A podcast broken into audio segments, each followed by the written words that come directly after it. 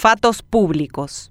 Ocurren con bienes públicos a la luz pública y con la displicencia de instituciones públicas, por lo que podría decirse que son, o al menos parecen, fatos públicos. Hablamos de la manera en que inmuebles del Estado de repente aparecen ocupados y ¡zas! se convierten en privados. Dos ejemplos se conocieron en estos días, el de los ocupas VIP de Remancito y el del terreno que debía ser plazoleta en Asunción. Estupefactos nos enterábamos de la existencia de ocupantes VIP con vista al río en la finca 916 del Ministerio de Defensa. El senador Basilio Bachi Núñez Colorado Cartista, había pedido la desafectación del inmueble a favor de la municipalidad de Villa Ayes para que la municipalidad legalice los títulos de dueños de mansiones pagando irrisorios montos por tierras públicas. La displicencia o complicidad con que la municipalidad de Villa Ayes manejó la situación permitió que se asienten en el sitio mansiones autorizadas, dicen, por el Instituto Nacional de Desarrollo Rural y de la Tierra, o sea, el INDERT.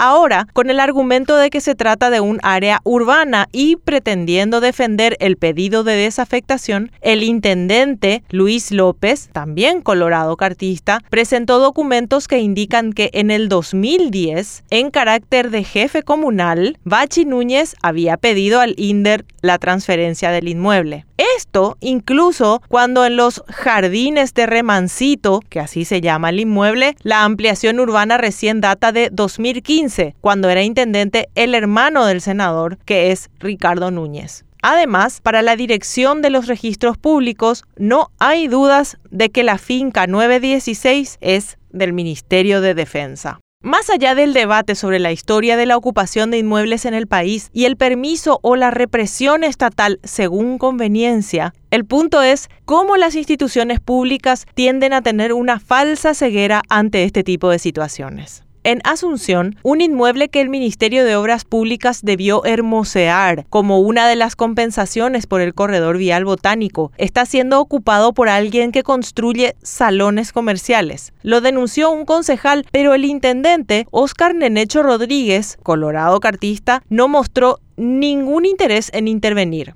Hoy por hoy no es terreno del municipio. Sí se tenía que hacer la transferencia correspondiente. Y bueno, hacer el seguimiento desde la municipalidad, hablar con el Ministerio de Defensa a ver qué sucede. Eso fue lo que dijo el intendente de Asunción cuando se le preguntó qué haría. La recuperación de estos bienes públicos está en manos de un gobierno tan colorado cartista como Bachi, Luis López y Nenecho. Es de esperarse que la Procuraduría, que intervino en el caso Remancito, también lo haga en el caso de Asunción y que demuestre que, además de usar su posición de poder con fines particulares, a este gobierno le interesa el cuidado de la cosa pública, que es para lo que fue electo. ¿O acaso seguiremos con los fatos públicos sin vergüenza?